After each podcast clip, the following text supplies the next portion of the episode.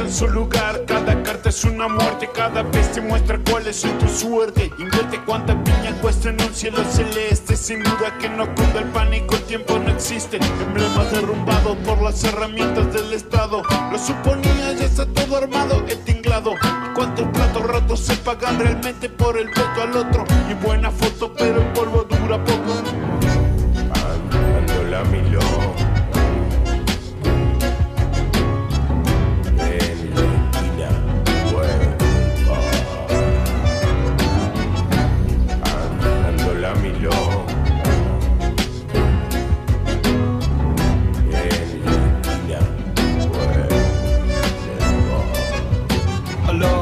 Que se passe-t-il Expliquez-moi lorsque je vois autour de moi que du flic et du fric. Trop c'est trop, ce n'est pas une impression. Tu sais bien où je fous leur putain de répression. Alors, qu'est-ce qu'on entend pour foutre le feu? Ainsi disaient les mecs de Nick, ta mère. Je sais pas si j'ose dire. Décimo primer programa de pasajeros.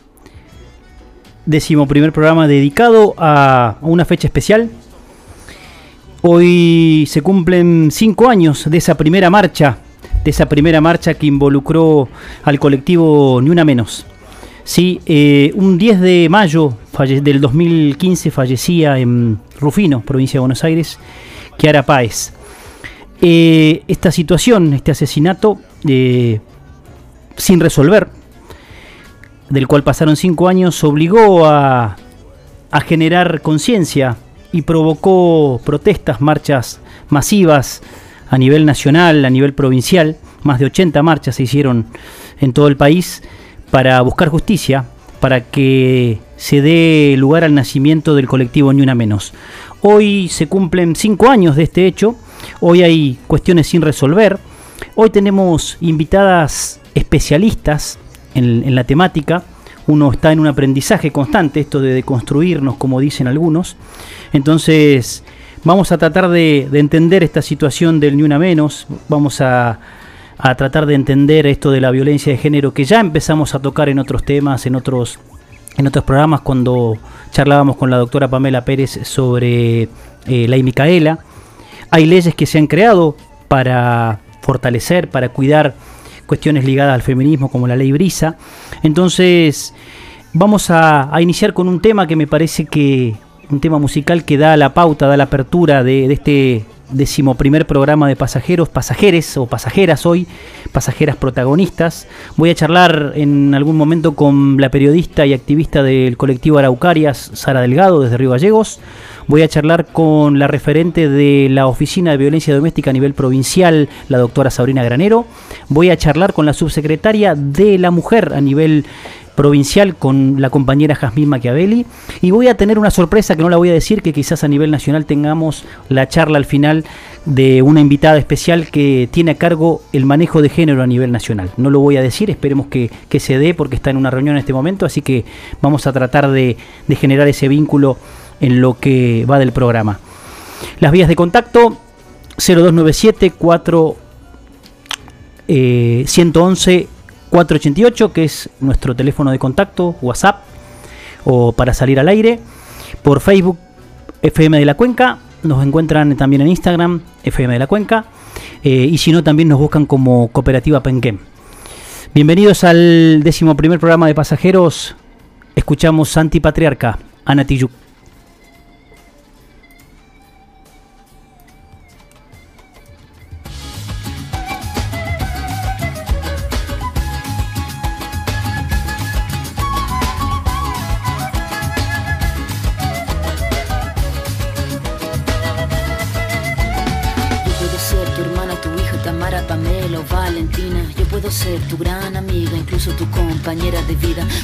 Ser tu gran aliada, la que aconseja y la que apaña. Yo puedo ser cualquiera de todas, depende de cómo tú me apodas. Pero no voy a ser la que obedece porque mi cuerpo me pertenece. Yo decido de mi tiempo, como quiero y dónde quiero.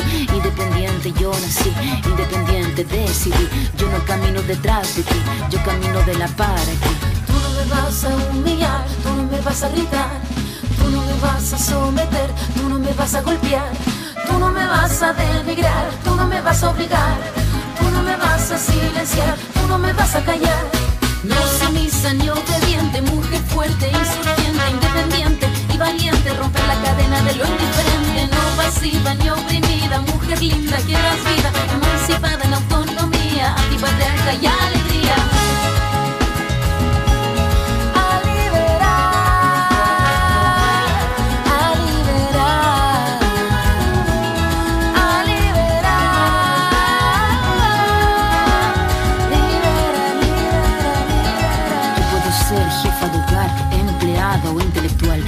Ser protagonista de nuestra historia y la que agita la gente, la comunidad, la que despierta la vecindad, la que organiza la economía de su casa, de su familia.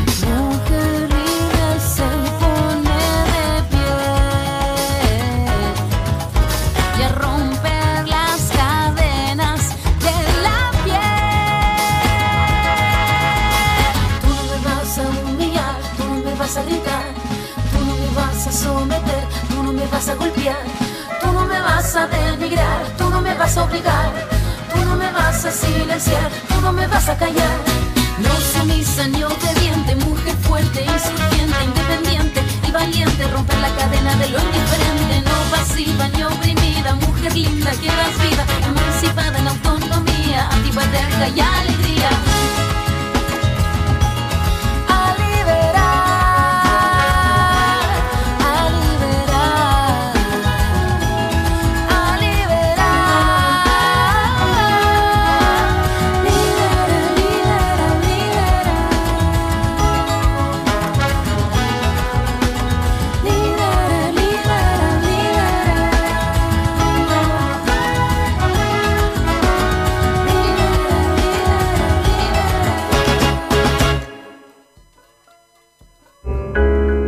Pasajeros que se burlan del destino.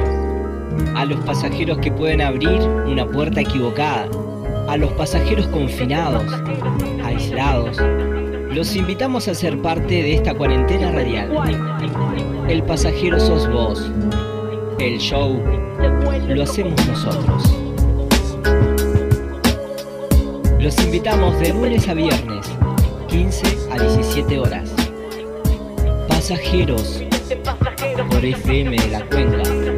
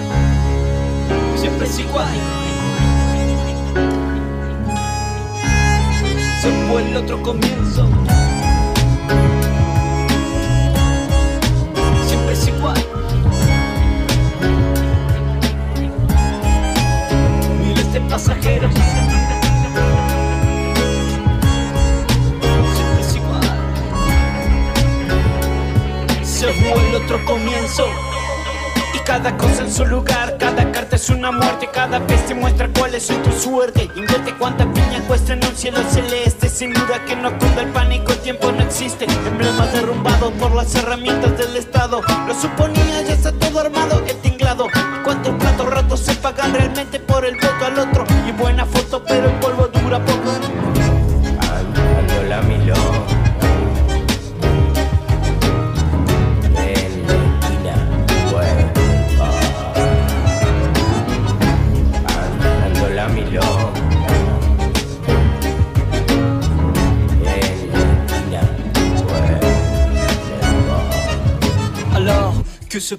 Expliquez-moi lorsque je vois autour de moi que du flic et du fric. Trop c'est trop, ce n'est pas une se vient, sale dépression. Alors, qu'est-ce qu'on attend pour foutre le feu? Ainsi disaient les mecs de Nick, ta mère. Je sais pas si j'ose dire leur vrai nom, c'est clair.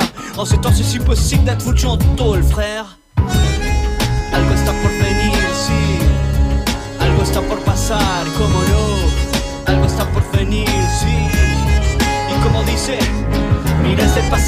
En un viaje inmoral por los pasillos de la capital. Siempre es igual, otro animal. Hora de quebrar este silencio. Y abajo en la baldosa se vuelve otro comienzo. Ando la milonga.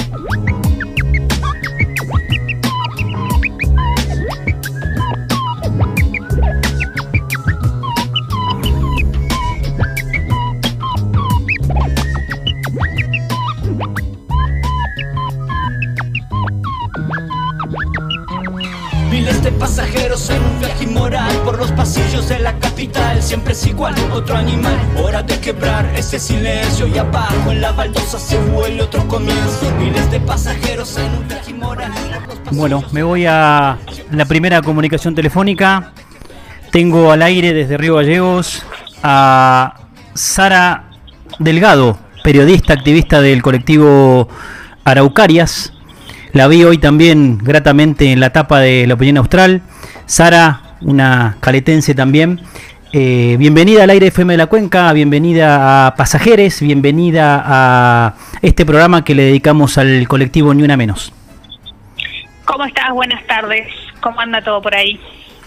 Bueno, eh, bien, la verdad que tratando de, de hacer un programa dedicado a esto que por ahí no, no hay mucho por lo cual festejar, sino que más, más bien es un día de, de reflexión y de, y de trabajo por ahí de, de debate, de algunas cuestiones por ahí para tratar, Sara, ¿no? Vi, leí tu nota hoy, hoy temprano en, eh, en la opinión y hablaba también de las cuestiones que están pendientes, ¿no? Entonces por ahí eh, es bueno que escucharte, sé que conoces mucho de estos temas, has seguido de cerca los femicidios, las violencias de género que hemos vivido a nivel provincial, eh, tenés tus contactos también con, con el colectivo nacional, así que por ahí escucharte en realidad y, y- y luz- que nos ilustres un poco de cómo está esta situación, qué ocurre, qué ocurre hoy, este, esta, esta situación de, de pandemia, de aislamiento también, cómo, cómo ha cambiado también el, el esquema de marchas y de movilizaciones, así que te dejo al aire. Bueno, por lo bueno, ahí recién mencionabas, ¿no? Eh, esto de, del día de la reflexión. En, en realidad nosotras cuando nos, nos saludábamos hoy en los distintos grupos decíamos feliz día de luchas compañeras, porque la verdad es que se han logrado un montón de cosas, más allá de que el 3 de junio de, de 2015 salimos a la calle para decir que no haya ni una muerte más, ¿no? Que de eso se trata. Eh, fuimos haciendo varios cambios estructurales. Yo siempre lo pienso cuando, cuando lo tengo que graficar o, o- o contar de alguna manera, sobre todo de los medios de comunicación, ¿no?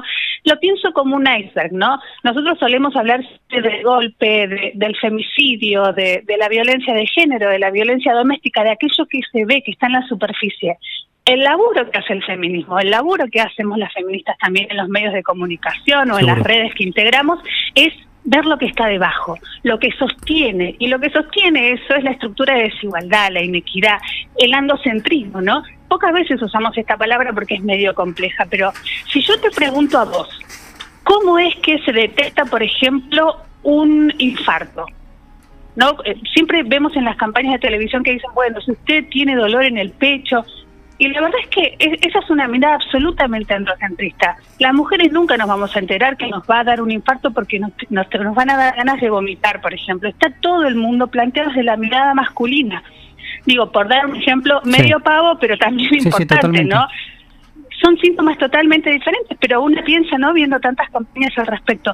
Esa mirada es lo que, lo que hay que destruir. Me parece que en estos cinco años cambiaron muchas cosas, más allá de, digo, bueno, la ley Micaela, eh, eh, no sé, la manera en la que tuvimos que defender la ley de educación sexual integral y todo esto al margen de la discusión de- de- de- del aborto, que son, me parece, dos mangos aparte. Creo que hubo un logro muy importante, pero también esto de que eh, elegimos el camino más largo, estamos haciendo un cambio eh, estructural, estamos haciendo un cambio cultural, porque no hay otra manera de terminar con la violencia. De hecho, si hablamos de la violencia, podemos decir que no, no tuvimos ningún logro, no cambiamos nada. Las estadísticas se mantienen, sí, podemos Sí. ir más atrás de 2015, pero de 2015 para acá estamos en 250, 270 femicidios al año. No hemos cambiado eso.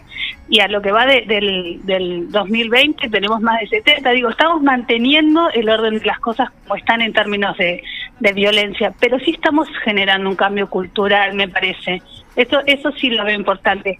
Y digo, pa- para, para pensarlo está todo medido. Este, el feminismo también se ocupa de esas cosas, digo, es decir, seguimos ganando un 27% menos, pero lo pusimos en discusión. Solamente cuatro de 10 tipos hacen la- las tareas domésticas y lo ponemos en discusión. Somos las que estamos este, en el más del 60% en el índice de informalidad, ¿no? Y lo ponemos en discusión. Hay un montón de debates que se están dando en este momento que antes Sí. no existían.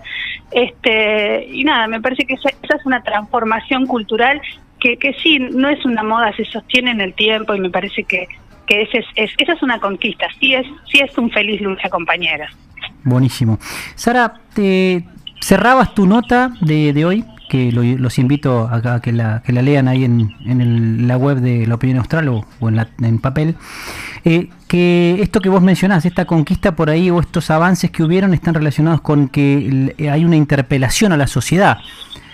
Eh, ese, ese interpelar es también motivar o cambiar cuestiones también dentro de, la, de, de- de aspectos que tienen que ver con decisiones judiciales, decisiones políticas, porque pareciera como que hay un colectivo armado, hay un esquema feminista, las mujeres se han unido y, y hombres también, por supuesto, ¿no?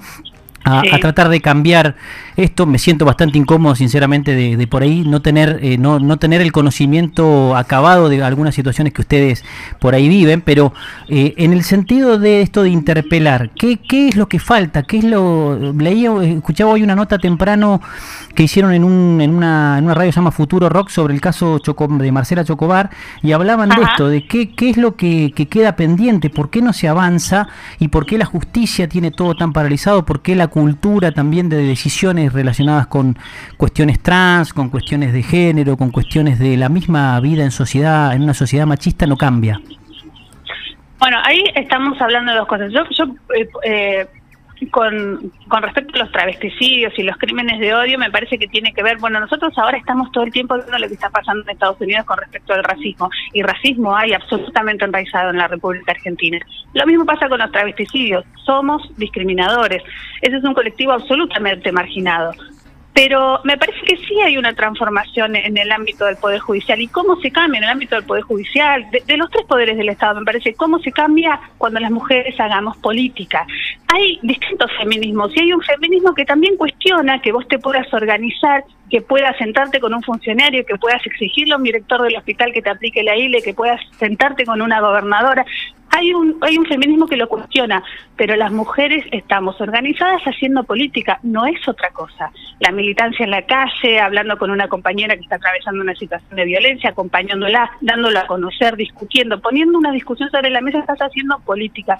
Me parece que mientras más mujeres entendamos que la lucha feminista es una organización política per se, este, va a ser mucho más sencillo. Que queremos más mujeres en la Cámara de Diputados es una discusión. De hecho, ahora Rocío García está presentando una nueva ley para cambiar esto del 50-50 que no funcionó y dijimos que no iba a funcionar. Sí. Lo dijimos. Está presentando una ley en ese sentido. No sé, va, va, no, no, no la conozco en detalle. Mañana en el ámbito del CONMUJER, que es un consejo asesor que tiene el, el municipio de Río Gallegos va a estar haciendo una presentación por su vivo, vamos a escuchar a ver de qué se trata, pero digo, discutiendo política no es otra cosa. Y, y también digo, es a través de las redes sociales, es el activismo por donde lo mires, pero es política. Eh, partiendo de esa base, y lo digo porque hacia adentro de las organizaciones hay mucha discusión con eso, ¿no? Este, me parece que, eh, digo, no, no se trata de una cuestión ni, ni de ser anarcas, ni, ni, ni de mucho menos, pero sí hay, claro, hay mucha, muchas diferencias, porque también hay mucho feminismo, pero digo, me parece que haciendo política es como podemos modificar la, la realidad, que sí, sigue siendo absolutamente patriarcal, pero vuelvo con el tema de la ley Micaela. Desde que se presentó en el Poder Judicial de la provincia de Santa Cruz, se hizo obligatorio. Lamentablemente el gobierno de la provincia no la hizo obligatorio sin el Poder Legislativo. Una sola persona en el ámbito del Poder Judicial de la provincia de Santa Cruz se presentó como objetor de conciencia. Digo, si me preguntas a mí, ese tipo lo tenés que rajar, pero eh, se presentó diciendo que no quiere hacer la capacitación porque tiene un- una cuestión religiosa, digo, pero eh, fíjate que hasta, digo, esto, esto de hablar de interpelar, ¿vos te Sí. pensás que solamente uno piensa que la ley Micaela no sirve? Hay mucha falsedad, ¿no? machista. Hay muchos más, pero no se animan porque hoy está mal visto y eso también es un logro de la discusión este, del colectivo Ni Una Menos. Digo, y cuando hablamos del colectivo Ni Una Menos pensamos en, la, muerte en la muerte de Kiara en 2015 y más, pero el colectivo Ni Una Menos es después el Me Too en los Estados Unidos, el Yo Te Creo este, en España, es, todo el movimiento en Latinoamérica, es, un motor impresionante este, a nivel americano. que, que nosotros como santacruceños y acá como caretenses tampoco lo tenemos tan claro, di- digo, ¿eh? o sea, esto es como una burbuja que empieza a aparecer, porque si yo te menciono, por ejemplo, Marcela Chocobar, Jessica Minaglia, Giselle Páez, Romina Barría, Zulma Malvar, Caleta Olivia, Rita Bejarano, o sea, Sí. situaciones que, que por ahí hemos vivido y que en los medios, en los que tienen que opinar e informar de lo que ocurrió, nada se sabe. Sí, eso, sí es una lástima y, y- también eso impulsó el, nacimiento de Araucaria, ¿no? De tener compañeras feministas en los medios de comunicación, en los medios o en los esquemas de comunicación, porque nosotras eh, en, en Araucarias hay muchas compañeras, bueno, en la Secretaria de Estado de la provincia de medios, digo, hay muchas compañeras que están en los dispositivos de prensa. Pero sí eso es importante, me parece que los medios de comunicación tienen una deuda con, con con tener una lectura eh, inteligente del momento que estamos viviendo. Me parece que a veces el título, me parece que, que, que no indagar, qué sé yo. O la nota Eh, que, que va más allá del policial, más allá de la sangre, de, del desmembramiento del cuerpo de eh, Marcela eh, o su cráneo, y ahí termina. Sí. Poner, y bueno, y con eso tiene que ver ese lugar incómodo que asume el feminismo, que, que asume el feminismo y podés ser un varón asumirlo, ¿no? También, ¿no? Esto de decir, bueno, no me quedo con lo que está en la punta de la iceberg, a ver qué hay más abajo. Si hablamos de Marcela Chocobar, podemos hablar de que la mayoría de las chicas que son trans en la provincia de Santa Cruz, si no tienen la posibilidad de estar en el Estado provincial, solamente están ejerciendo la prostitución, porque no alcanza con el bolsón de comida, porque el cupo laboral Totalmente. todavía no sale y es una discusión vieja. Eh, después, en todos los casos, me parece que eh, esto de la romantización, ¿no? Del amor romántico. Si, si vos analizás el caso de Jessica Minaglia, eh, de Rita Bejarano, digo, eh, de Giselle Páez en Las Heras, siempre en todos los, Romina Barriga, acá en, en Río Gallegos, en Sí. todos los casos estamos hablando de hombres que están absolutamente enamorados y que no quieren que ella los deje. Digo, destruyamos todo. El feminismo vino para destruir este, toda esa estructura este, androcentrista que te decía al principio y discutir de nuevo. ¿no? Sí. Eso tiene que ver con la deconstrucción, con discutir de nuevo. Necesitamos a los varones, por supuesto que necesitamos a los varones, tenemos que eh, estar con los varones. Hablamos de equidad. Es un movimiento eh, humano, por eso el otro día también lo planteaba con, con, vuelvo con lo que estaba pasando en Estados Unidos, ¿no? Nadie escuchó a las mujeres cuando estaba por asumir Donald Trump y decía el movimiento feminista, al día siguiente de la asunción hicieron una marcha, la marcha más importante de mujeres en los Estados Unidos. Lo primero que plantearon es, se viene un momento absolutamente oscuro. El, el movimiento de mujeres es un movimiento de derechos civiles. Sí. No es más derechos para las mujeres. Veámoslo desde el, desde el punto están, de vista ni siquiera que- de la igualdad, de la equidad.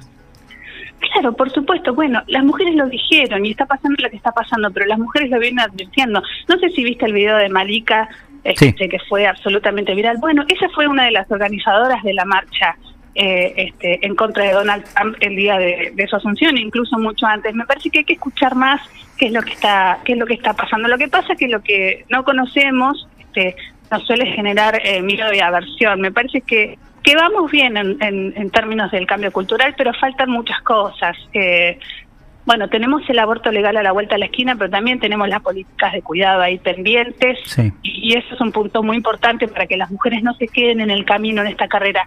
No sé si viste, es muy gráfica esa imagen de, de una pista de atletismo y el hombre que empieza a correr y la mujer que quiere correr, pero adelante tira el lavarropa, el pibe que llora, la ropa tirada, la Sí. escoba. ¿Nunca viste esa imagen? Bueno, Sí, sí. es un poco eso. Las políticas de cuidado me parece que tienen que empezar a hacer una política de Estado también para que las mujeres puedan estudiar, para que las mujeres no abandonen las carreras, para que las mujeres se puedan recibir, para que lleguen a, a lugares de decisión. Es importante todo eso también. Sara eh, Araucarias, ONG, activismo feminista, en una situación difícil, eh, en una provincia también que tiene mucho un contenido machista importante, vos lo mencionabas en el inicio de la entrevista. ¿Cómo, cómo la están llevando? ¿Cuál es el objetivo? Una, hay una, alguien escuchando que quiere unirse a Araucarias, por ejemplo. ¿Qué, cómo, ¿Cómo lo vendemos? ¿Cómo hacemos que Eh, se sumen? Que sean más. Estaría bueno, est- estaría muy lindo tener compañeras, bueno, yo porque soy de Caleta me gustaría mucho tener compañeras este, de los medios de comunicación o no, eh, que, que vivan en Caleta Olivia, porque mm, hay un tema de, de desorganización también, pero como lo hay en todas las localidades, ¿eh? este, respecto de- del movimiento de mujeres. Eh, mm, a ver, ¿qué es Araucarias? Es un lugar que hace política. Esto, sin lugar a dudas, como lo decía recién, es un lugar para, para marcar este, también, eh, desde algún lugar se empieza. Nosotros dijimos, bueno, empecemos marcando la cancha en las cosas que están mal. Este, el otro día teníamos el caso de una piba de 12 años eh, eh, abusada por el padre, no le quisieron hacer la ILE, estuvo a punto de hacer una presentación judicial en el hospital de Gobernador Gregores. ¿Y por qué? ¿Quién va a decir esas cosas? Los medios no las cuentan. Bueno, salgamos y digámoslo. ¿Qué pasó? Queremos una explicación. ¿Por qué no se garantiza el- el- la, la interrupción legal del embarazo, no? Este, que la tenemos desde el fallo FAL 2012 cuando se aclararon Sí. las cosas, porque incluso 1921, eh, pero digo, todavía estas discusiones se están dando. Queremos que alguien nos diga por qué la mayoría de los médicos y las médicas en la provincia de Santa Cruz son objetores de conciencia. Queremos que el gobierno garantice que haya médicos, no digo amigables, porque amigables es el médico que no te obstaculiza, pero que te manda con la socorrista. Queremos médicos que garanticen lo que dice la ley. Sí. Eh, y planteando esas cosas, insisto con esto del lugar incómodo, ¿no? Eh, si hay que incomodar, incomodamos. De eso se trata. Y, y estar organizadas, y eso, es importante saber que nos tenemos. Cuando empezamos a hablar de estas cosas, de las violencias, de los abusos, te das cuenta que es, es, es- sería muy raro conocer una, una mujer que nunca le pasó nada. Una mujer que salió a la calle de noche. Yo te pregunto a vos, vos salís a la calle de noche, vas a agarrarte la billetera, vas a tener miedo que te roben. Yo voy a tener miedo que me violen Seguro. es una inseguridad distinta. Entonces, reconocernos eh, en esa, en esa inequidad que vivimos, disfrutar de los logros, pero también hay que poner el cuerpo y organizarnos, porque solas no se puede, desde ningún nada se puede eh, lograr sin organización. Y, y eso es Araucarias, asumir ese lugar incómodo. Todas invitadas, obvio. Eh, buenísimo. Sara, la última. Eh, las cuentas pendientes. Hablaste de Micaela. eh, también Brisa tiene su, su quizás todavía no, no, Sí. no adhesión a, a nivel provincial. Eh, ¿Cómo ves esto a futuro? ¿Cómo, cómo debería solucionarte, solucionarse y en el sentido este también, ¿no? En este en esta situación de aumento de violencia doméstica intrafamiliar que se da en un ambiente de en una situación de aislamiento y de pandemia, ¿no? O sea que esto se exacerbó y está más a la luz. Eh, hemos hablado con con Sí. la doctora Pamela Pérez que vino a charlar de Micaela y, y ella como abogada ha recibido el doble de, de denuncias de, de mujeres, hay cuestiones de cuotas alimentarias sin cubrir, esto de el uso por ahí de la feria en pandemia para un lado y para el otro, entonces, ¿qué es lo pendiente? ¿Qué es, qué, ¿Cómo deberíamos mejorar para decir, bueno, a ver, el próximo 3 de junio del 2021 eh, tenemos una charla de festejo? Ujú. Eh, es bastante discutible lo del aumento de la violencia durante la cuarentena. Lo hablaba con A ver. a- eh, estos días con la eh, ministra de, de las Mujeres de la Nación, con Eli Gómez Alcorta, que decía porque porque esto no se planteaba que había más denuncias y más casos y la verdad que ella lo que me decía es mira tenemos más consultas al 144 que es la línea nacional que podemos llamar todos y todas Sí. tenemos más consultas, lo que no significa que tengamos más casos, por lo menos en esa línea que es la que cualquier mujer, si vos le preguntás, sabe que existe el 144, es, es lo que está sucediendo en ese ámbito. Eh, sí, lo de la violencia eh, familiar es una constante. Se daban a conocer ahora los números de, de las dos OBD. Fuimos la segunda provincia de Santa Cruz. Por eso digo, hay, hay cosas que, está- que están buenas y Sí, está vamos, bueno vamos a reconocerlas. hablar con, con Sabrina Granero en un ratito. Somos la segunda provincia eh, que tuvo la, la OBD, la Oficina de Violencia Doméstica. Y la verdad que vos mirás los números, no los recuerdo hoy, pero los, los dimos a conocer en el diario, eh, de la cantidad de consultas y denuncias que tuvieron durante la cuarentena y se mantiene bastante. Eh, me parece que tiene que ver este, con que las mujeres, con la información, con que circule la información. Eh, las mujeres, nosotros hicimos desde Araucarias una, una, una jornada con, con charla, pensando, a ver, ¿desde dónde arrancamos? Contándole a las mujeres dónde, cómo es el circuito para denunciar. Se llenó. Y la verdad es que las mujeres no saben a dónde tienen que ir a denunciar, no saben cuáles son los números, no saben cuál es el procedimiento. Eh, y hay mucha, claro, eh, mucha violencia económica en el medio. Y esto tiene que ver con lo que hablábamos antes. ¿Cuándo las mujeres van a tener la posibilidad de poder tener a sus hijos, de tener una guardería, de, de- de que no se les vaya el sueldo en eso, de poder, poder eh, asumir que, que las políticas de cuidado son políticas públicas, poder avanzar, poder separarse, ¿no? Este, me parece que tiene que ver con, con eso también, con la desinformación. Si hoy me preguntas qué es lo más urgente, que las mujeres sepan dónde tienen que denunciar, que, que todos y todas sepamos que existe el tercero denunciante, que si vos escuchás que, eh, que en tu casa, eh, la pared al lado, el vecino, los nenes lloran, tenés, tenés la obligación de llamar. Que si vos sos maestra y una nena te viene golpeada o no quiere hablar o algo, tenés la obligación de asumir un rol de escucha. ¿no? Y de Ya no, sirve, también. ya no sirve el no te metas. Absolutamente. Eso me parece que forma parte de lo que vino a cambiar este movimiento disruptivo del Ni Una Menos. Este, por lo menos se discute y por lo menos si alguien te dice, che, vos sabés qué, a mi vecina la cagan a palo, y vos lo quedás mirando. Porque no podés creer que no haya llamado. Me parece que nos interpela a todos, ¿no? Sí. Sara, te agradezco el tiempo. Sé que es un día importante para vos también. Sé que también hay una gran responsabilidad. Sé que por ahí sería bueno que, que nos digas cómo ubican a Araucarias eh, en, redes o el contacto, porque hay muchas mujeres quizás escuchando. Nosotros somos de repetir los programas, no, hacemos un programa generalmente que, que dure dos horas y, lo perdemos, así que quizás hay gente que se quiere unir a este colectivo, quizás hay gente que piensa como vos y hay algo que, que denota algo distinto, sinceramente, en el tema de, de la mujer y, y me ha tocado eh, ver cómo accede la mujer a la política también. Eh. Y esto de, de jugársela y, y no ser tibios y decir, hacemos política, eso es lo importante. Me parece que, Sí. que no venir de la mano de, no ser la pollera de, no ser el, la amante de, eh, cambia por ahí un poco el, el esquema del rol de la mujer en la política y que en base a eso eh, creo que puede venir esto del trabajo en los medios, esto de la mejor comunicación, esto de, de ampliar horizontes de, de colectivos, no solamente feministas, sino de, como vos mencionabas, de derechos civiles que, que nos van a hacer bien. Te agradezco mucho, te dejo el cierre, te dejo un mensaje por ahí para, para las mujeres que adhieren, que deben ser todas, supongo, de, al ni una menos. Bueno, pr- primero decir respecto a lo que decía recién, ser mujer no es garantía de que tenga perspectiva de género y eso se ve también muchísimo en la política. Lamentablemente, si no hubiese sido mucho más fácil que las que están nos representen Seguro. de verdad, Seguro. hubiese sido mucho más fácil. Eh, para encontrar araucarias, araucarias en las redes eh, sociales, en Instagram, eh, en Facebook y en, y en Twitter, así como Cena, araucarias o araucarias Santa Cruz. Eh, y nada, sí es un día, es un día de lucha, es un día de reflexión, como mencionabas vos al principio. Eh, es un día para pensar en qué, qué mundo queremos también, qué, qué, sí, iba a decir qué país, pero como te decía al principio es mucho más grande esto. Sí. ¿Qué mundo queremos? Eh, ¿De qué manera vamos a leer los tiempos que corren? Eh, hay también, como todo, siempre lo mencionamos como una marea, ¿viste? Hay en Caleta ese mar hermoso que va y viene la marea. Bueno, eso pasa, son avances y retrocesos. Hay Sí. un gran avance de la derecha, hay un gran avance de los sectores conservadores y hay que estar este, dispuesta a, a- a luchar, dispuesta a hacerte escuchar y, y a ponerte ese- en ese lugar incómodo. Eh, todas invitadas y, y nada, para las que están escuchando, feliz día de lucha, compañeras. Gracias, Sara. Gracias a vos. Abrazo.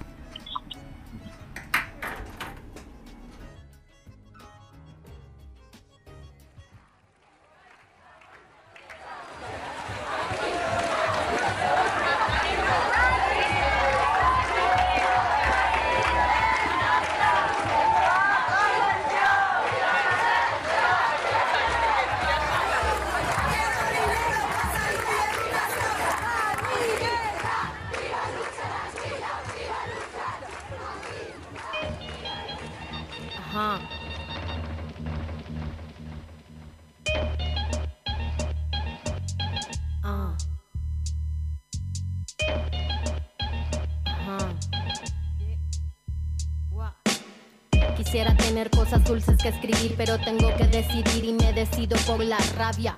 Cinco mujeres hoy han sido asesinadas y a la hora por lo menos 20 mujeres violadas. Eso que solo es un día en Guatemala, multiplícalo y sabrás por qué estamos enojadas. No voy a andar con pinzas para quien no entienda que esto es una emergencia y estamos preparadas. No soy pacifista, no me exijan cosas que no ofrezco. No pedí un pedestal ni lo merezco. Soy como las otras hartas de andar con miedo agresiva porque es la forma en que me defiendo. No tengo privilegio que proteja este cuerpo en la calle. Creen que soy un blanco perfecto, pero soy negra como mi bandera y valiente en nombre mío y en el de todas mis bisabuelas. La curandera que murió de tantos golpes porque el hombre que la amaba realmente la odiaba. La otra que fue abandonada con un hijo y cuando se enfermó tuvo que mandarle un hospicio.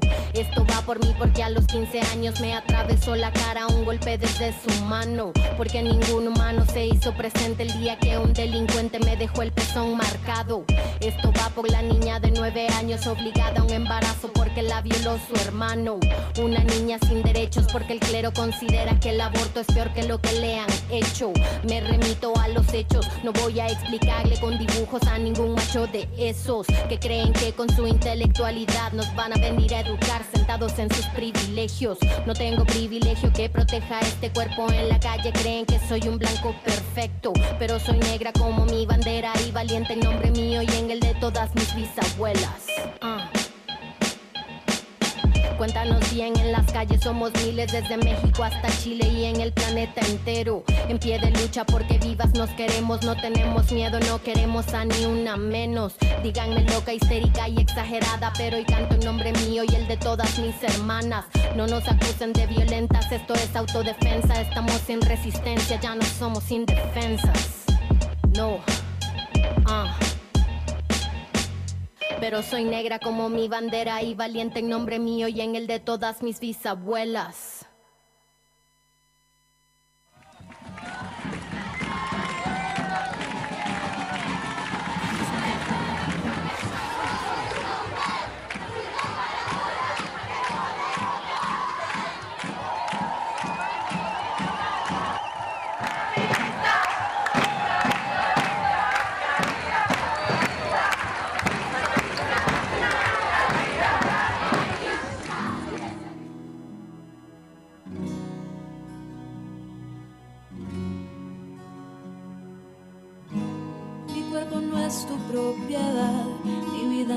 tu decisión. La esperanza se me va si prendo la televisión. Con miedo de salir, de bailar, de disfrutar. Nos dicen cómo vestir, nos enseñan cómo andar. Pero nadie le enseñó ese monstruo a respetar. Qué tan fuerte que gritar.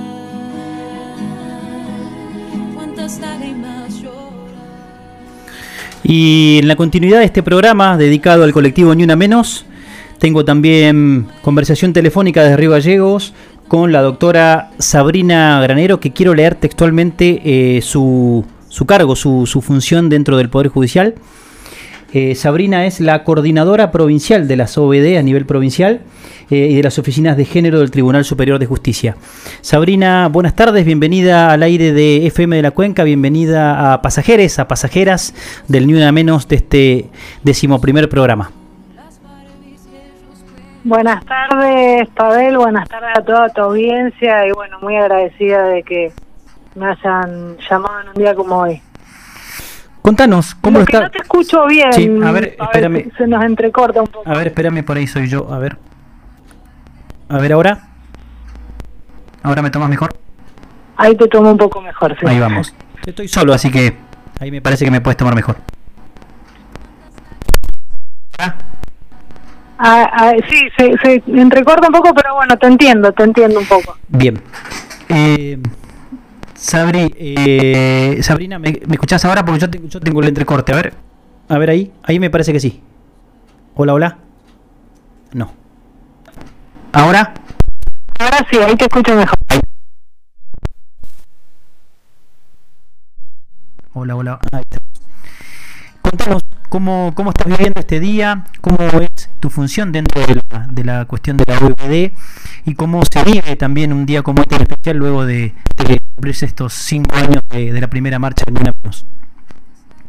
Bueno, mira, nosotros el Poder Judicial ya se venían implementando con mucho tiempo políticas, políticas de género y, y de hecho en el año 2009 el Tribunal Superior de Justicia se había firmado un convenio con la Corte Suprema para poder replicar en la provincia oficinas de violencia doméstica con las mismas características que la, la Corte.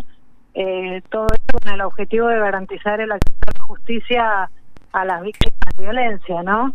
Con equipos interdisciplinarios de psicólogos y psicólogas, eh, eh, profesionales en trabajo social y en abogacía. Y bueno, en esas oficinas uno recepciona las denuncias de, de las víctimas de violencia doméstica y con ese informe de riesgo se lo elevamos a, a, a los magistrados y magistradas Sí. que corresponda para que se adopten medidas cautelares. Después, en el año 2015, justamente el año este, donde se, mm, da comienzo a, la, a, a esta, a este movimiento colectivo de Ni Menos, Sí. se procede a la apertura de la OEP en la localidad de Caleta Olivia. La primera fue en Río Gallegos, la segunda fue en Caleta Olivia. Y, y, y bueno, con eso somos eh, una de las eh, pocas provincias que tiene dos oficinas de violencia doméstica en su jurisdicción. Eh, después, con posterioridad, eh, cuando surge lo de la ley Micaela, el año pasado el tribunal también eh, procede a la apertura de una oficina de género con el objeto de poder aplicar la ley Micaela dentro del Poder Judicial eh, y capacitar a todos los magistrados, magistradas, funcionarios, funcionarios y empleados y empleadas del, del Poder Judicial. A la fecha ya tenemos capacitadas eh, 100 personas Sí. y ahora el 9 de junio damos comienzo con un nuevo taller de capacitación. Eh, Sabrina, ¿cambia eh, luego de la capacitación? ¿Hay mejora? ¿Hay algunas cuestiones que por ahí se discuten? ¿Se generan debates de por ahí algunas oposiciones? ¿Cómo, cómo, cómo se dan eh, estos esquemas de capacitación? Yo el otro día charlaba con la doctora Pamela Pérez, hicimos un programa especial sobre ley Micaela y bueno, también hablábamos también de algunos procesos por ahí que tenemos arraigados de muy- mucho machismo, ¿no? Entonces, eh, ¿cómo, ¿cómo se da en el ambiente del Poder Judicial esto? Mira, nuestra sociedad eh, ha sido patriarcal y sigue siendo patriarca- patriarcal y todos hemos ido eh, aprendiendo y creciendo en ese tipo de sociedad. Eh, la realidad es que uno sigue observando algunas conductas machistas y bueno, sobre eso se trabaja. El objetivo es poder eh, hacer que, que, que la justicia tenga perspectiva de género, ¿no? Eh, obviamente que siempre hay cuestionamientos, pero lo importante para nosotros es que, se empiece a repensar, que se empiece a, a valorar el derecho a la igualdad, el derecho de las mujeres a, a vivir una vida sin violencia de otro lugar, que no sea solo una norma fría y escrita en tratados internacionales y en la Constitución Nacional, sino que eh, sea algo consuetudinario, que se aplique a diario en, en todas las decisiones que tome en su vida para que realmente ese derecho esté garantizado, ¿no?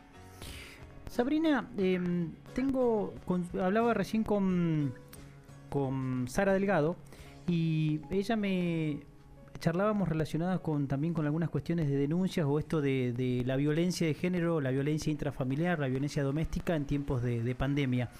Eh, ella dice que en realidad no aumentó, aumentaron por ahí la cantidad de consultas, pero eh, tenemos algunos datos, en realidad esta situación de por ahí estar aislados, estar eh, dentro de, de un, de un mismo ambiente y no, no poder salir a trabajar, algunas cuestiones, ¿aumentó los niveles de violencia? ¿Hay algún dato en la OBD? Sí, mira, eh, nosotros en la OBD hemos, como, en todas las dependencias del Poder Judicial, se han tenido que modificar los protocolos de intervención por el tema del COVID-19. Eh, particularmente en la oficina de violencia doméstica, lo, al no poder convocar a los profesionales a la oficina a realizar el informe de riesgo, se coordinó mucho desde las funcionarias de las oficinas con la policía provincial Sí. que eran los lugares, eh, incluso en Caleta Olivia, en Río Gallegos, contamos con Comisaría de la Mujer y la Familia, así que eran los funcionarios y funcionarias policiales que, que nos convocaban a nosotros cada vez que había una denuncia y nosotros articulábamos con las distintas dependencias judiciales para que se adopten las medidas cautelares y con cualquier otro organismo del Estado o, o- o no gubernamental que necesitáramos que intervenga en esa situación particular.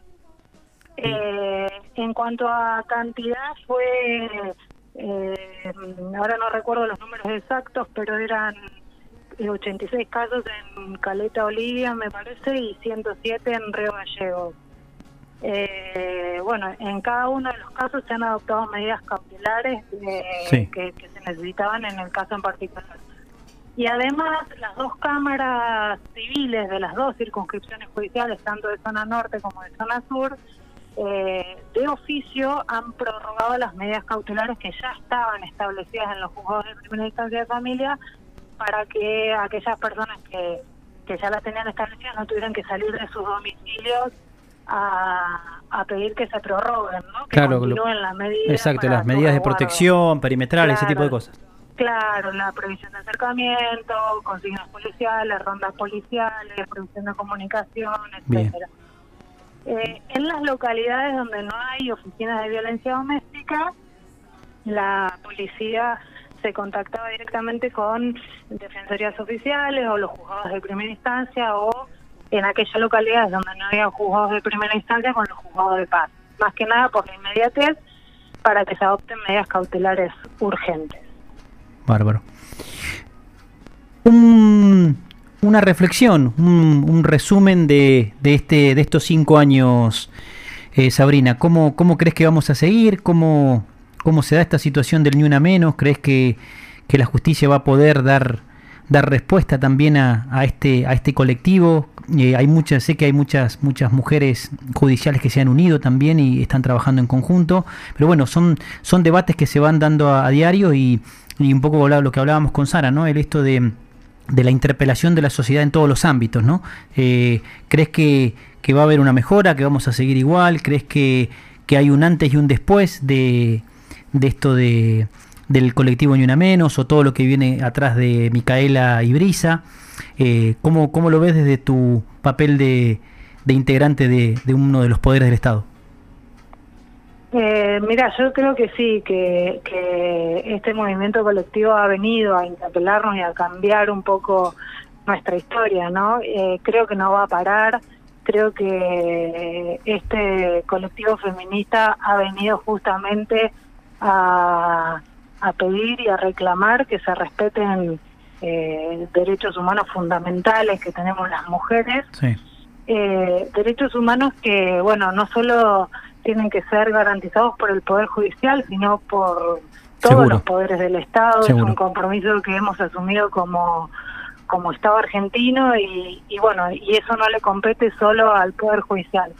Eh, sí, el Poder Judicial eh, de la provincia de Santa Cruz tiene un compromiso asumido desde el Superior Tribunal de Justicia. eh, eh, se han tomado medidas concretas para poder trabajar en la temática y, y bueno, obviamente que tenemos que seguir trabajando, seguir capacitándonos, eh, seguir eh, tratando de que todos y todas tengamos perspectiva de género para analizar todos estos casos y, y bueno, a ver si de algún modo eh, podemos empezar a reducir los casos de, de femicidios, ¿no? Que es lo que convocó al Ni Una Menos en algún momento, ¿no? En el año 2015. Totalmente. Eh, pero bueno, eh, es un trabajo de un día a día y, y no podemos bajar los brazos, hay que seguir. Sabrina, muchas gracias. Muchas gracias por, por darnos tu... Sé que no sos de dar, de dar muchas notas, así que te agradezco que hayas salido al aire. Esto es un, pequeño también, re- eh, con una conmemoración. Eh, Sara decía que también es un festejo porque hay muchas mujeres militando este, este tema del Ni Una Menos. Así que bueno, eh, te deseo también un, feliz día porque sé que sos parte de, estas cuestiones de- desde el ámbito que te ocupa. Eh, te felicito también desde que parece como siempre a veces vemos el Poder Judicial como algo, como un, un cascarón muy duro de, de, de roer y que por ahí las cuestiones conservadoras, las cuestiones de, de eh, no, no cambiar o el status quo siempre rodean a, a- a la justicia, así que la verdad que es una grata noticia que, que el Poder Judicial de nuestra provincia de Santa- Santa Cruz esté trabajando de esta manera. Muchas gracias, agradecidos Bueno. eh, desde acá de Caleta y desde el aire de FM de la Cuenca. Bueno, muchas gracias a ustedes. Abrazo. Un beso grande. Chao, chao.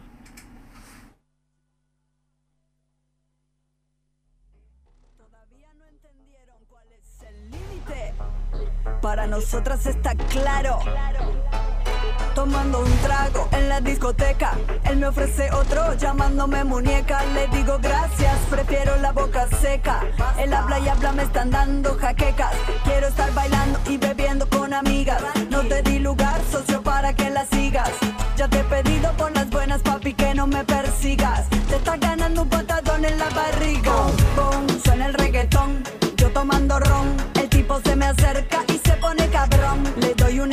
empieza el round. Le parto una botella en la cara con. Le suena el mentón, se asusta el chabón. I'm sorry por la humillación. Me grita torta puta marimacha camión. Y a mucha honra, bom, Mira nada más ese muchacho. Que pinta de facho, gorra y mostacho. Espérate un cacho. Estás sos tremendo mamarracho. Te haces el macho. Ay, pobre guacho. Sabes que soy una feminista, pero no quieres que me resista. Sabes muy bien que sos un forro sexista. Y estás molesto porque me pasé de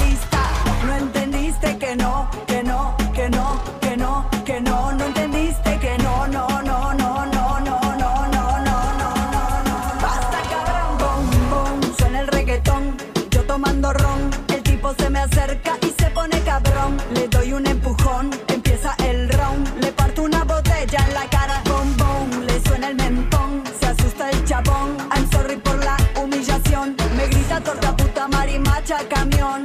Y a mucha honra, bombón. Te, me- te, me- te metiste con una zorra, una loca. Seguí rumiando y voy a partirte la boca. Estás duro y pesado como roca. Ay, de verdad me descoloca que seas tan bobo. Sabes que te gano por robo. Soy la nena mala que te pincha el globo. La caperucita que se come al lobo. Con limón y sal que las cosas ya no son como antes.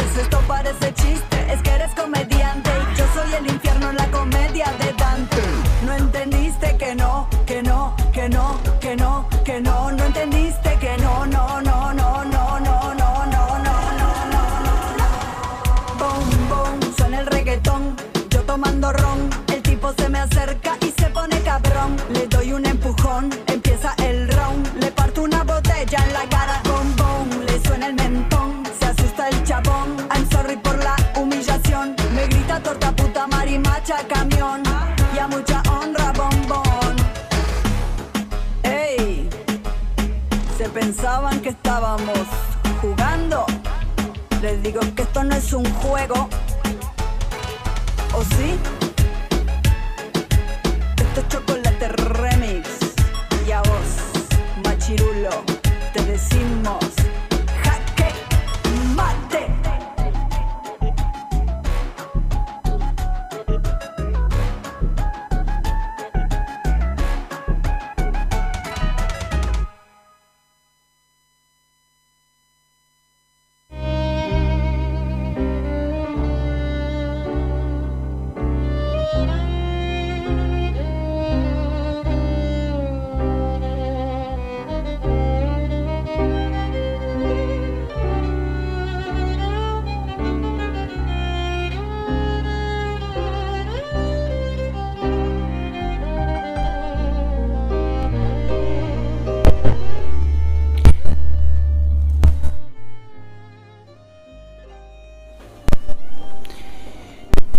Y en este gran homenaje que tenemos al colectivo Ni Una Menos, tengo la grata sorpresa de comunicarme con alguien a nivel nacional. Voy a charlar con Graciela Santos, la directora nacional de Políticas de Igualdad, perteneciente al Ministerio de las Mujeres, Género y Diversidad. Graciela, buenas tardes, bienvenida al aire de FM de la Cuenca, bienvenida a Pasajeras, Pasajeras del Ni Una Menos. Buenas tardes a vos toda la audiencia.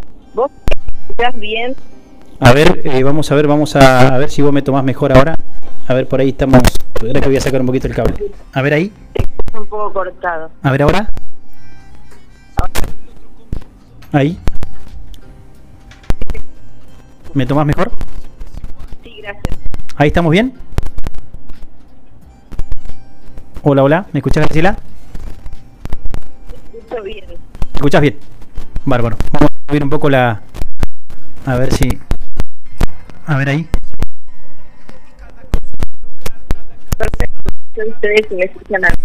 Ahí yo te escucho bien. Ok. Bueno, Graciela, bienvenida al aire de FM de la Cuenca. Gracias a ustedes por convocarme. Graciela, contanos, ¿cómo está esto de, de- de tu función a cargo de la, del área de políticas de igualdad? ¿Cómo es eh, esta función nueva que tiene un nuevo ministerio, que es el Ministerio de las Mujeres, ¿no? Y cómo se ha tomado esta decisión a nivel nacional de, de darle esta importancia que realmente tiene eh, la mujer, el género y la diversidad. Es un ministerio nuevo que obviamente es una cuestión de política del administrativo donde incluso presidente en este nuevo espacio que como sabemos viene de colectivas de y diversidad desde muchísimo, muchísimo tiempo. Eh, por ejemplo, estamos en el quinto aniversario del primer Ni Una Menos. Sí. Eh, desde el Ministerio Nacional de Igualdad está por crearse, nunca se desde la igualdad, trabajó los temas de violencias o temas de diversidad desde la igualdad. Y nosotras creemos del Ministerio que la única manera de que no haya más violencia es a través de la igualdad. Si hay igualdad, tendremos eh, diferentes oportunidades y eh, se terminaría. Bueno, es algo pero es un logro que queremos. Graciela, em, el, el trabajo desde, un, de un- desde una dirección nacional, ¿cómo, cómo se combina con, con las cuestiones de, de trabajo por ahí en coordinación con las provincias? ¿Qué políticas han podido llevar adelante en este último tiempo, quizás relacionadas con, bueno, con este aislamiento? También quizás no se pudo trabajar eh, seriamente o coordinadamente con las provincias, quizás también hay algunas cuestiones pendientes que tienen que ver con, con la aplicación de políticas y bueno, hoy por ahí es un buen momento para charlarlo. En realidad, lo que ocurrió con, eh, con esta eh, pandemia del aislamiento, surgieron las urgencias, ¿no? Eh, relativas a, a lo que es alimento y, y todas estas cuestiones que sabemos sobre Sí. el COVID-19, pero eso no dejó, no dejó de que podamos trabajar en articulación con los distintos ministerios, con eh, la- las distintas eh, organizaciones sociales y con bueno sindicatos y, y todas las instituciones para, por un lado, llevar adelante todo lo que implica el COVID con su aislamiento y sus vicisitudes, Seguro, pero además seguro. también con eh, con las cuestiones de la política pública que seguimos eh, trabajando porque bueno no podemos parar porque eh, cuanto esto termine también eh, además de la, yo tra- trabajamos desde nuestra dirección lo que es el mundo laboral además de reacomodarnos en el mundo laboral tenemos que seguir con la política pública que tiene que ver con y diversidad porque si no eh, bueno no estaríamos haciendo eh, la responsabilidad que tenemos. Pero bueno, hubo que acomodarse y nosotros también como funcionarias y funcionarios nos tuvimos que acomodar a esta nueva realidad. Graciela, eh, en lo que tiene que ver con política pública, vi algunas publicaciones y un decreto de, de no hace mucho de- del presidente del Poder Ejecutivo relacionado con la formación o la puesta en marcha de promotores. ¿Podés contarnos algo al respecto?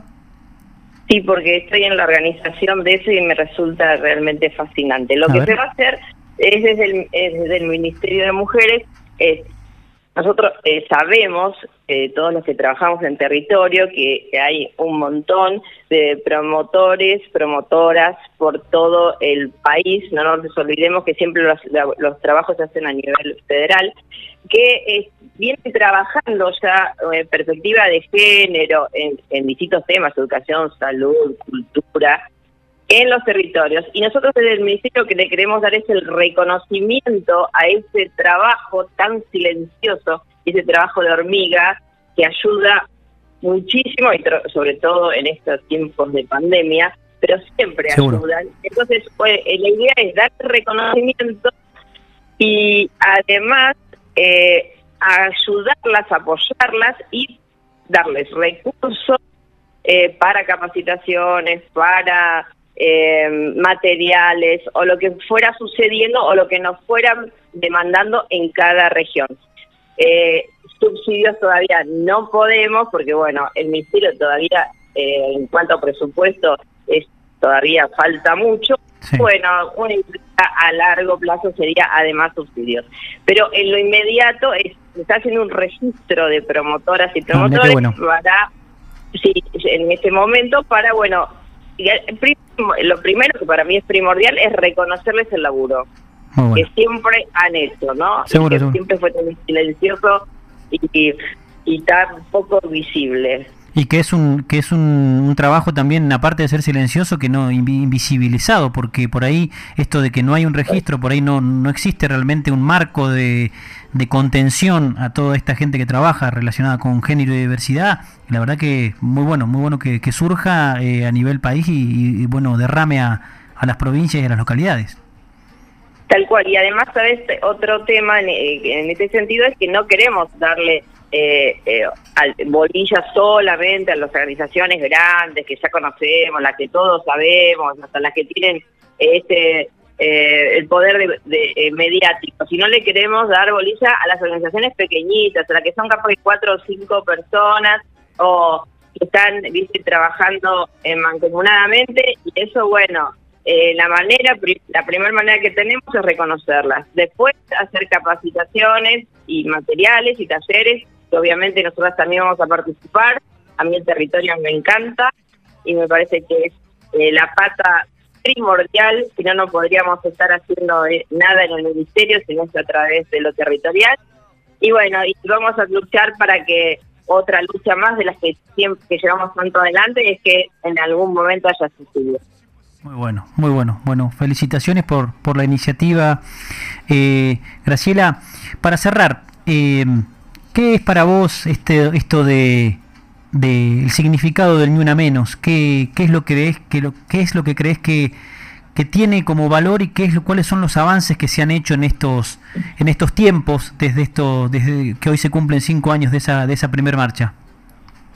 Y bueno, te lo voy a contar a nivel muy, muy, muy personal. A ver. Yo em, empiezo a, a trabajar con eh, violencia, soy fundadora de Nueve Mujeres hace 15 años y empiezo con el tema de eh, violencia familiar y abusos sexuales hace más de 15 años. Cuando era en ese momento una lucha eh, no tan organizada, también poco visible, donde se decía todavía que si, le- si les pegan es porque les gusta.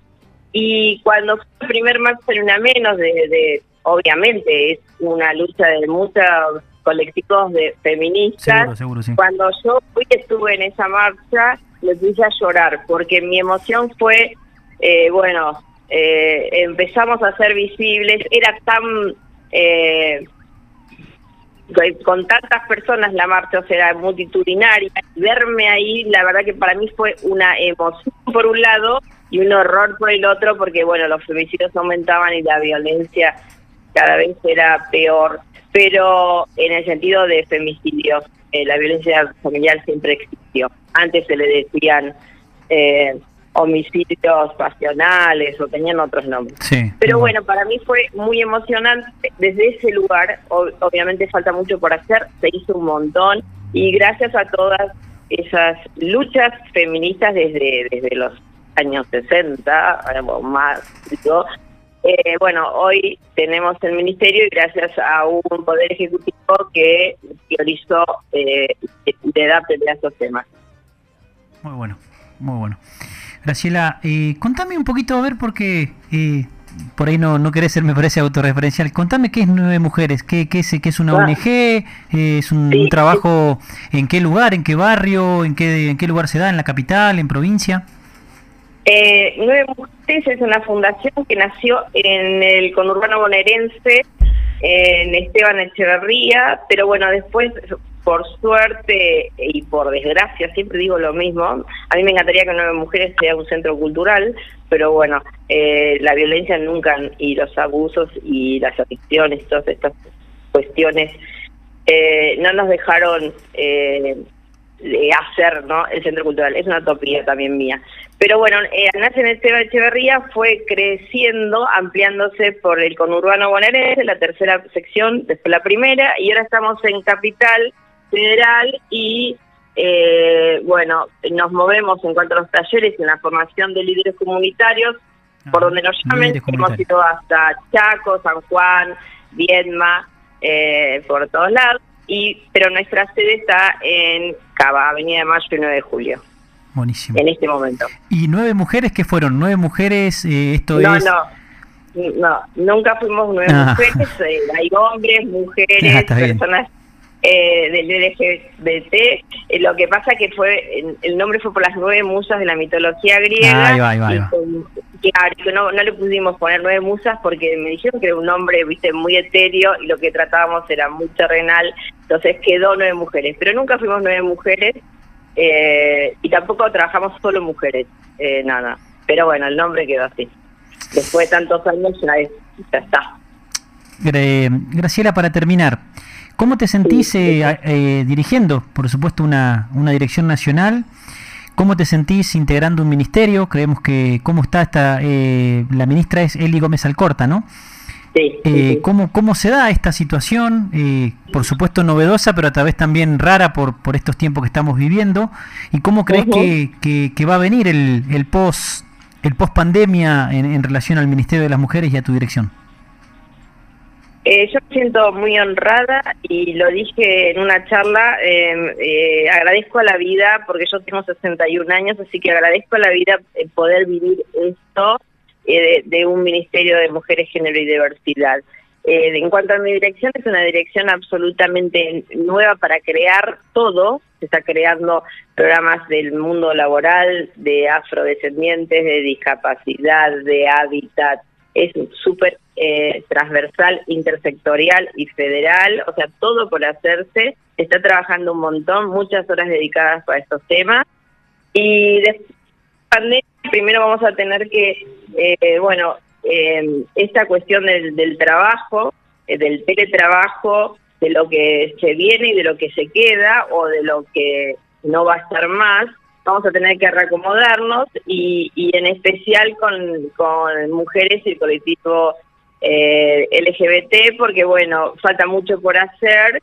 Y en cuanto al ministerio, el ministerio está conformado por una secretaría que es solo, que trabaja todo lo que es violencia, que se está haciendo un plan de violencias federal, donde se trabajó foros participativos con 3.500 eh, personas que participaron.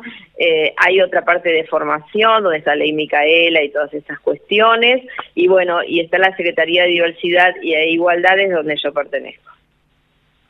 Perfecto. Completito.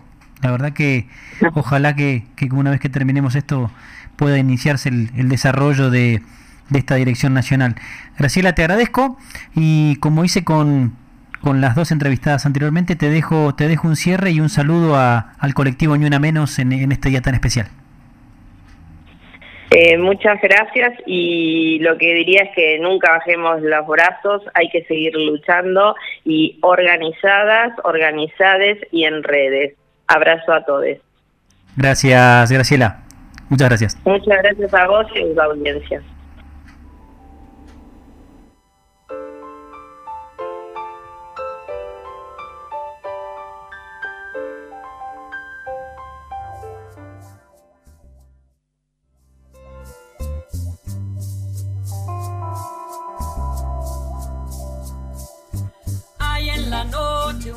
Y se escucha lejano. Cuentan al sur, es la voz del silencio. En este armario hay un gato encerrado. Porque una mujer, porque una mujer defendió su derecho. De la montaña se escucha la voz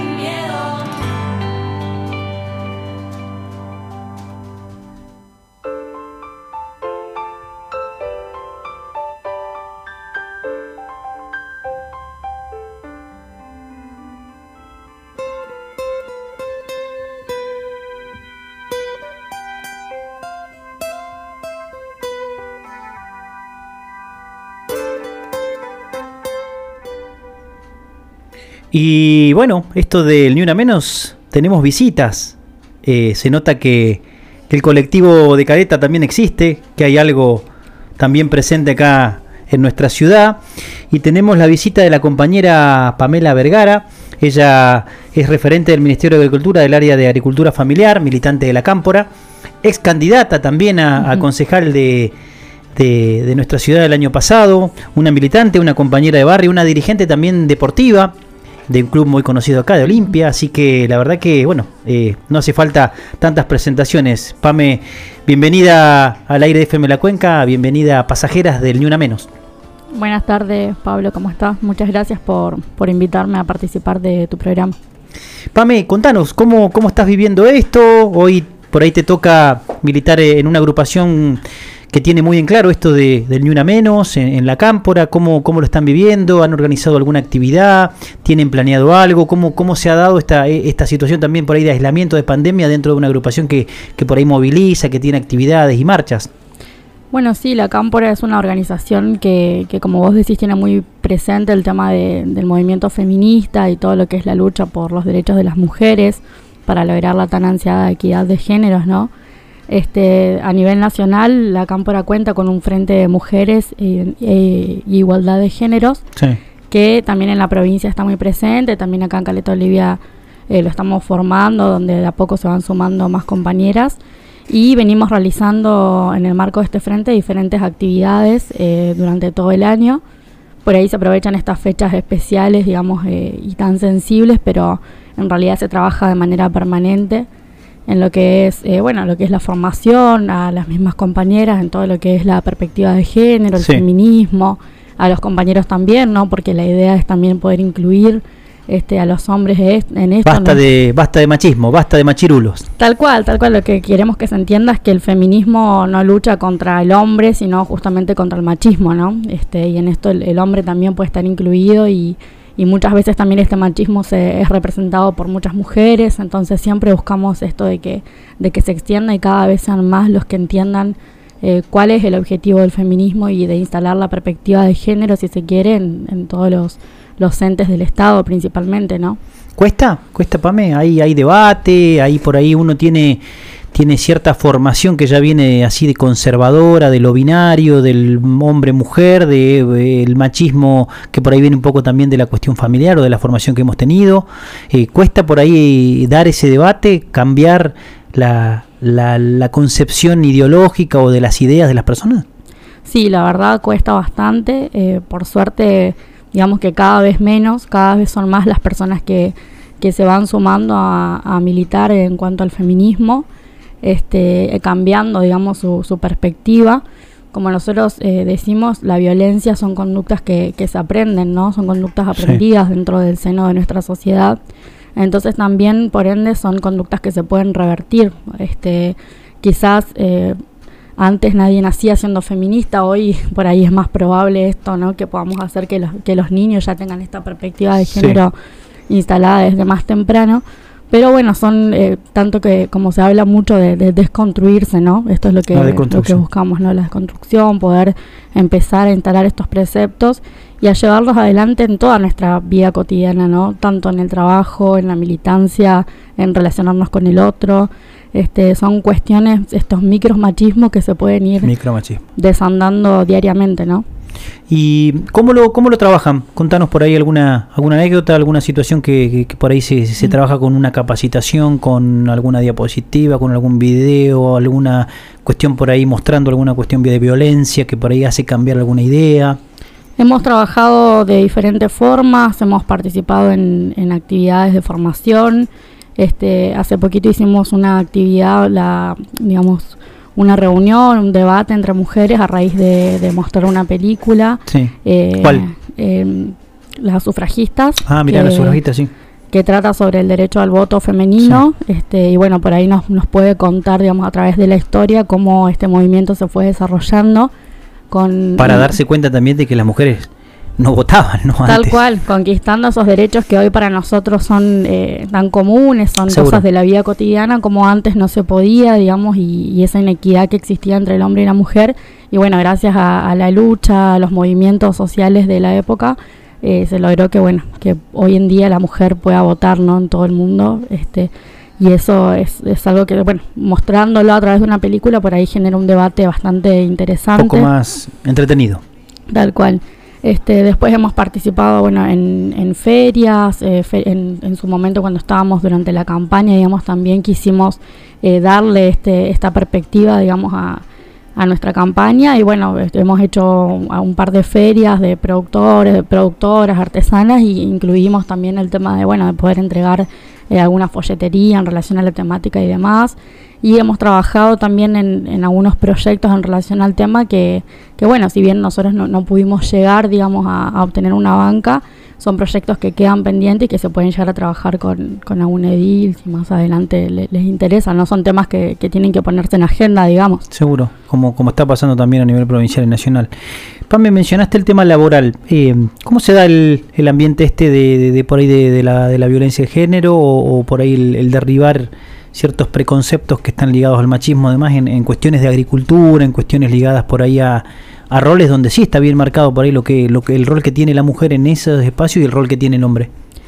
Bueno, nosotros eh, hoy casualmente, digamos, en, en lo que es zona norte, eh, lo que tanto lo que es el INTA, la Secretaría de Sí. Agricultura Familiar, SENASA, eh, el Ministerio de Desarrollo Social y distintos organismos relacionados a la temática, digamos que está presidido, si se quiere, por mujeres. Mira, Este, entonces esto, bueno, una buena noticia. Sí, sí, sí, se- eh, esto hace que, bueno, que Me acuerdo de Ana Rascaeta, por ejemplo. Tal cual. Ana es ingeniera, eh, agrónoma que pertenece al INTA. Ahora ella está, digamos, pidió su pase a Córdoba, pero sigue trabajando a Paula Luna en su lugar. Paula Luna, sí. Este, y bueno, esto hace que, digamos, tengamos que, que replantearnos un poco el tema de, de la perspectiva de género, ¿no? Este, muchas productoras, muchas mujeres rurales eh, participan activamente en lo que es la, la agricultura familiar y nosotros vamos buscando eso, ¿no? Que no solo participen en lo que es adentro de la chacra, en la parte productiva, sino también en la toma de decisiones, en la comercialización de los productos, que participen en las reuniones, en las compras comunitarias, en todas las actividades que, que hacen, digamos, a, a su vida cotidiana, Sí. que, digamos, se vaya logrando la equidad entre, entre las mujeres y los hombres, ¿no? Bueno, a nivel nacional, por ejemplo, este, a través de la ley Micaela, hoy en día todo lo que es la Administración Pública Nacional este, está realizando la capacitación obligatoria en género.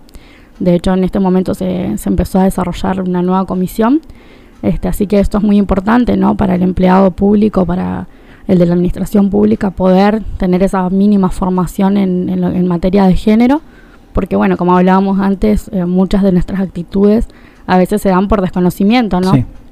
Así que Sí, sí. en ese sentido es muy importante la labor que vienen realizando el Ministerio de, de las Mujeres y demás en, en este tema.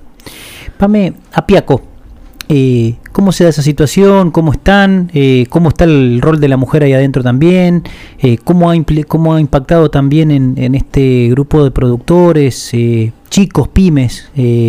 O, eh, o, o casi artesanales, ¿no? Como podemos decir, eh, en esta pandemia. Eh, ¿Han tenido contactos? ¿Hubo apoyos? ¿Alguna gestión por ahí de, a nivel provincial o nacional para darles una mano?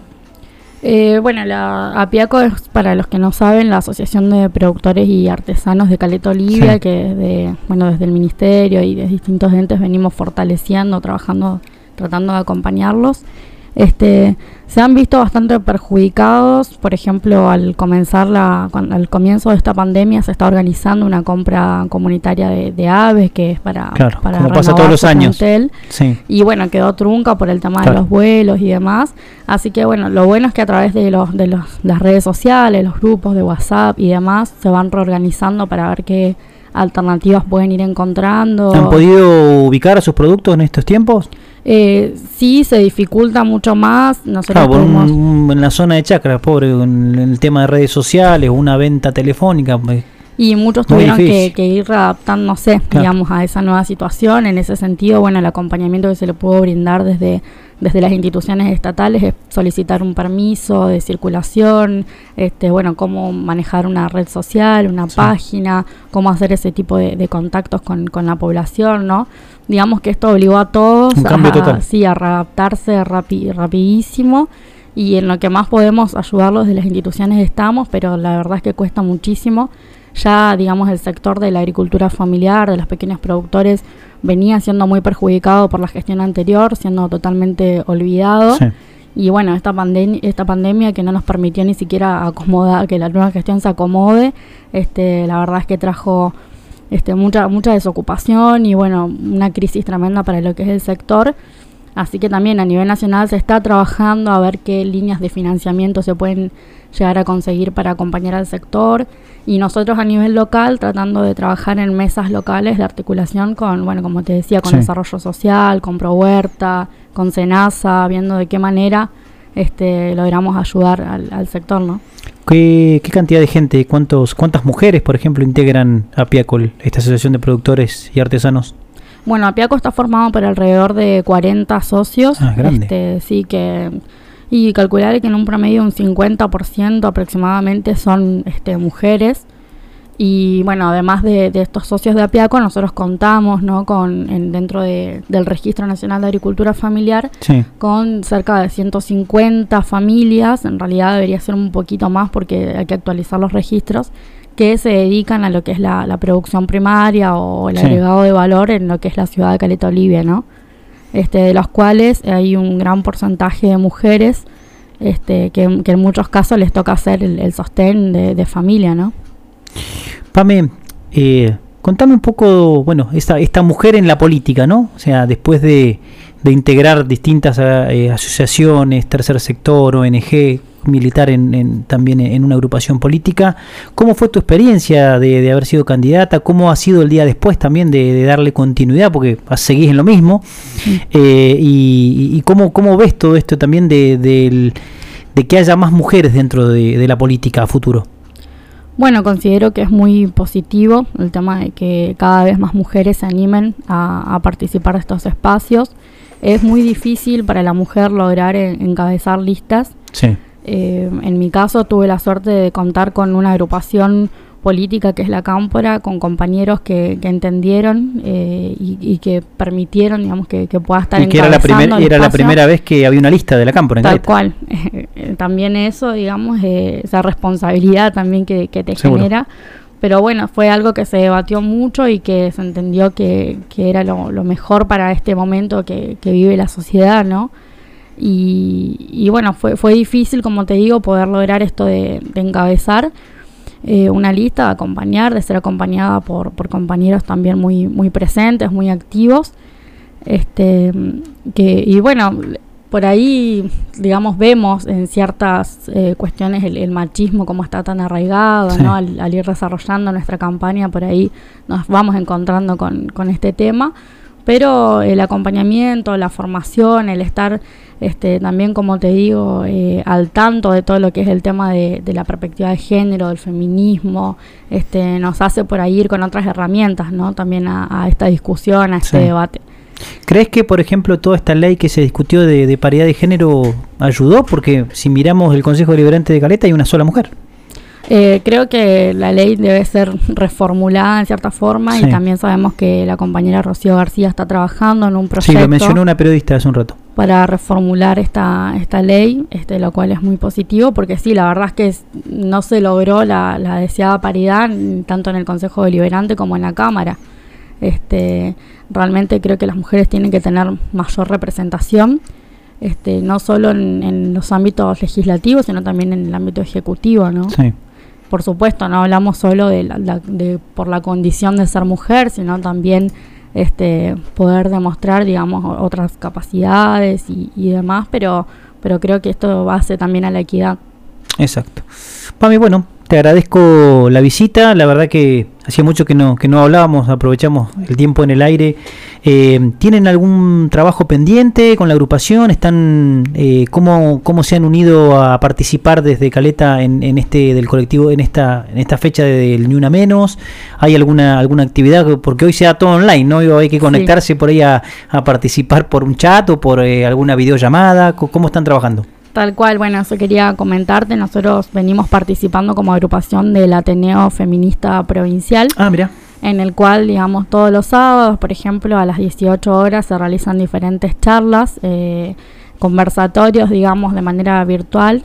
eh, que permitan bueno este contacto, ver qué se está haciendo en cada localidad, también este, algunas capacitaciones y por ejemplo hoy a las 18.30 se va a estar dando un conversatorio fem- feminista disidente Sí. este, a través de Zoom. De Sí, Zoom. Así que Lo encuentran en las redes sociales. sí, sí, Sí. tal cual en la página de Facebook del Ateneo Feminista. Ah, está. Están allí- registrados. allí están los links, todo para poder entrar al, a Bien, este y- conversatorio. Y, temas en general que eh, es un debate abierto o alguien expone y hacen preguntas. En esta oportunidad va a ser un debate abierto, eh, un poco reconstruir esta, esta lucha que se viene dando hace bastante tiempo y que Sí. bueno, en este caso es el quinto aniversario de, de esta marcha que, eh, que salió con, su- con el título de Ni Una Menos, ¿no? Seguro. Pero bueno, que, que en realidad trae atrás una, una historia de, de movimientos sociales eh, trabajando fuertemente y buscando que, que el feminismo sea el horizonte, ¿no? al cual todos nos dirigimos y, y principalmente, como digo, que la perspectiva de género esté presente en todo lo que tiene que ver con, con las políticas públicas que se instauran por parte del Estado. Pame, gracias. Gracias y de parte mía instarte a que sigas. Sea, que siga el, el colectivo de mujeres y, y también la mujer militante presente. Sé que, que sos muy querida en muchos ámbitos y, y que una, una sola elección o, o presentarse para, para esta bendita ley de lemas también que nos separan algunas cuestiones eh, no sea motivo de que, de que te vayas. Que la verdad que, que la política que también se, se pelea de adentro. Tal cual, bueno, muchas gracias a vos, Pavel, por, por invitarme y, como decís, permitirme, per- permitirme poder charlar un poco sobre, sobre esta temática tan importante, ¿no? Gracias, Pame.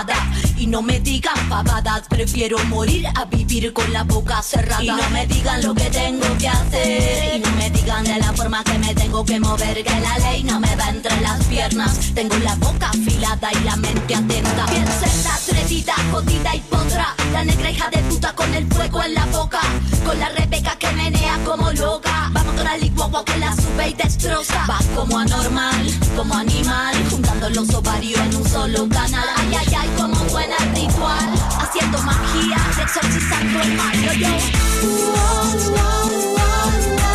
Libre, atrevida y loca. Y con el fuego en la boca. Libre, atrevida y loca. Y con el fuego hace, hace, Así que a ti te importa cómo es que me miro. Si con la blusa se me sale el ombligo. Si estas panties me quedan muy apretadas. Si mi cabeza siempre está despeinada. Que Pasajeros por FM de la Cuenca. que las ladies no usan malas palabras, que la mente y la boca cerrada. Solo la abres para hacerme mala fama. Lo que pasa es que no estoy acomplejada.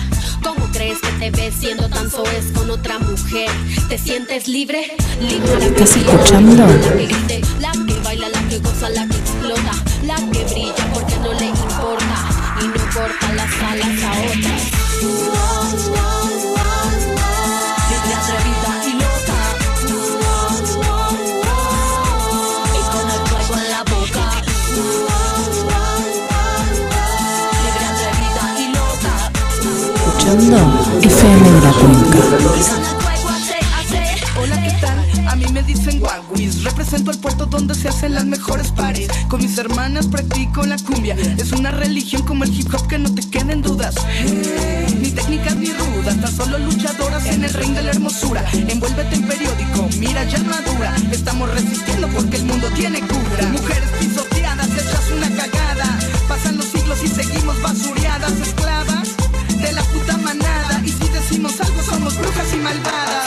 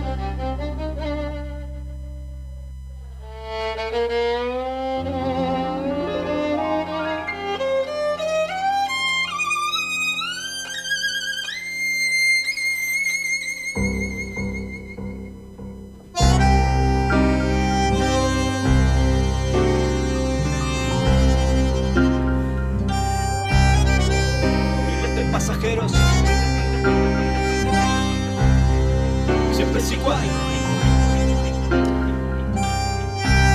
Se fue el otro comienzo.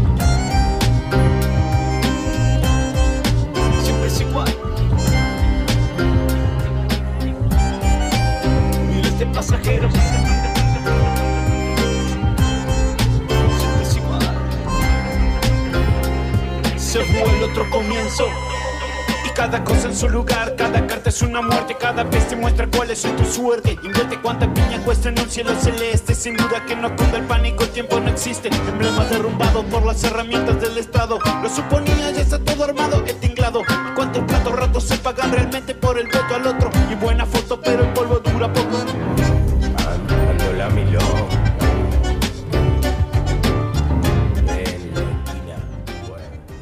Y llegamos al final de nuestro decimoprimer programa de pasajeros. Un pasajero dedicado a- al colectivo feminista. Quise decir pasajeros porque también nos involucra, porque también al hombre, al varón, a esto de lo binario que hablábamos también, eh, lo hace parte. Entonces, eh, este Pasajeros, este programa dedicado al colectivo Ni Una Menos, dedicado a estos cinco años de, de, esta, de este asesinato de Kiara Páez, sí, de, este, de esta situación que generó que el grupo de, de- de mujeres feministas, de, mujeres salgan a protestar y que se manifiesten en contra del maltrato, de la violencia, de todo tipo de, de discriminación, de femicidio, de todo lo que tiene que ver con crímenes de odio que aparecen hoy, eh, y en esto que hablábamos con, con Sara Delgado relacionado con, con el racismo, porque está eh, íntimamente relacionado, recordando mujeres que han sido víctimas de este femicidio, de Marcela Chocobar, más cerca Jessica Minaglia, Giselle Páez, Romina Barría, Zulma Malvar, en Puerto San Julián, eh, Antonella Jaimes, Rita Bejarano, acá en Caleto Olivia. Eh, este fue un programa donde todos aprendimos, donde todos debatimos qué es lo que está pendiente, qué es lo que está pendiente, qué es lo que nos une también para, para trabajar en, conjunto, cómo se da esa deconstrucción que tenemos que tener para, para aceptar esta, esta igualdad, esta equidad que tiene que tener eh, el género, ¿sí? cómo abandonar también las cuestiones binarias ligadas a, a todo esto que tiene que ver del respeto de la diversidad, las cuestiones de género, el colectivo LGBT más y lo pendiente relacionado con legislación, lo pendiente que tiene que tener la, la cuestión de la ley Micaela para la obligatoriedad de, de- capacitarnos en género lo- los funcionarios y todo aquel que tenga que tomar decisiones, lo, lo que tiene que hacer nuestra provincia relacionado con la ley Brisa, que es el, el derecho a que los hijos e hijas de víctimas de, de femicidio tengan una asistencia del Estado, sean cubiertos por el Estado. Eh, hay trabajos a nivel provincial para, para tener en cuenta a nivel esto. Charlé con, Sara Delgado, charlé con Sabrina Granero, charlé con la compañera Pamela Vergara, charlé con Graciela Santos, una compañera que está a cargo de la Dirección Nacional de Políticas de Igualdad dentro de este nuevo Ministerio de, Mujeres, Género y Diversidad. Un programa completo, un programa que llega a su fin. Esperemos que sea sean números que bajen de acá al año que viene cuando charlemos de este tema. Están presentes dentro de, pasajeros cuestiones ligadas a, la diversidad de género, las cuestiones ligadas a, a la igualdad todo el tiempo. No es solamente un programa que vamos a dedicar a estos temas. Felicito al colectivo Araucarias por aparecer, felicito al- a este colectivo de, de mujeres feministas que se une a la política, ojalá que, que sea por mucho tiempo más. Los despido, les agradezco a los que están del otro lado, que nos hayan sintonizado, esperamos haber cumplido con, con un programa más que estaba ligado a- al colectivo de, del Ni Una Menos. No más muertes, basta, y que siga para adelante la vida, que es lo que, que es lo que queremos todos. Un abrazo, nos vemos la próxima.